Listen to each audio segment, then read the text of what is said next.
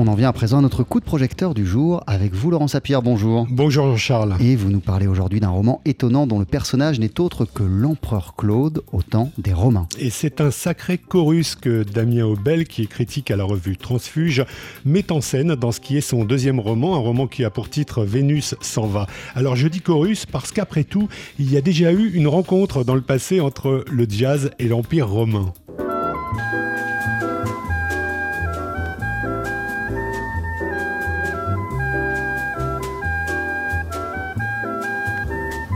Oui, évidemment, Youssef Latif et son fameux thème de Spartacus, sauf que l'empereur Claude, ce n'est pas un esclave. Eh bien si, si, si, justement. Dans ce livre, le successeur de Caligula se veut l'esclave de Vénus, la déesse en qui s'incarne l'absolu féminin. Il rêve de Vénus, Claude, il veut s'unir, il veut s'absorber en elle, il se met en scène pour elle. C'est un drôle de Claude, en fait, hein, qu'on découvre là. L'histoire a retenu une figure terne, méprisée, boiteuse dans tous les sens du terme, l'idiot de la famille, en somme, alors qu'en fait, Claude, c'est d'abord, selon Damien Aubel, un rêveur impérial. Je me suis rendu compte qu'il y avait chez Claude quelque chose d'étonnant. Il n'était jamais là où il devait être. Il arrivait très très tard à l'Empire, euh, autour de la, de la cinquantaine. Euh, il était connu justement de, anecdotiquement pour, euh, pour s'endormir pendant les séances du Sénat. il avait un penchant très prononcé pour le vin et pour les, les formes d'abrutissement que pouvait susciter l'ivresse. Donc je me suis dit, mais qu'est-ce que c'est que cet étrange personnage qui a en main les rênes du plus grand empire occidental, en tout cas de l'époque, et qui d'un autre côté est un personnage qui a des absences, qui n'est pas là, ablepsia, on disait en grec, suétone.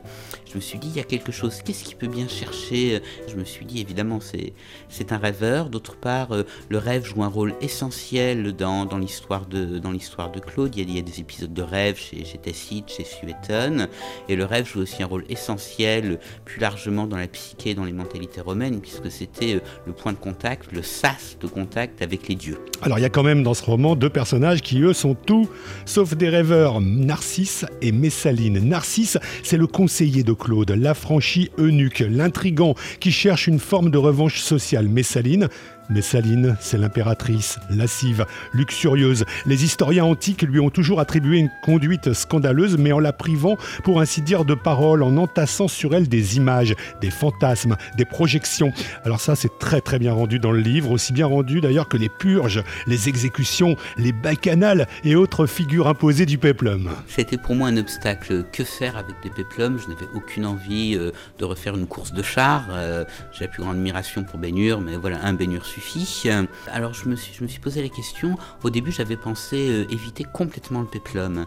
Et puis euh, je me suis dit que ce serait également une erreur, puisque dans la mémoire euh, historique qu'on a, nous, de cette période, il y a aussi bien les historiens antiques que les péplums qu'on a pu voir, que les historiens contemporains. Je me suis dit que tout cela faisait partie de cette pâte, de cette matière qu'il fallait essayer de traverser. Le livre est formidablement écrit, on est dans, dans quelque chose d'à la fois charnel et mystique qui ferait presque penser parfois à la plume furieuse du poète Antonin Artaud. Et puis, et puis c'est aussi une histoire qui résonne avec aujourd'hui. Il me semble qu'elle résonne à bien des égards. D'abord, de la façon dont on peut transformer une femme simplement en une image.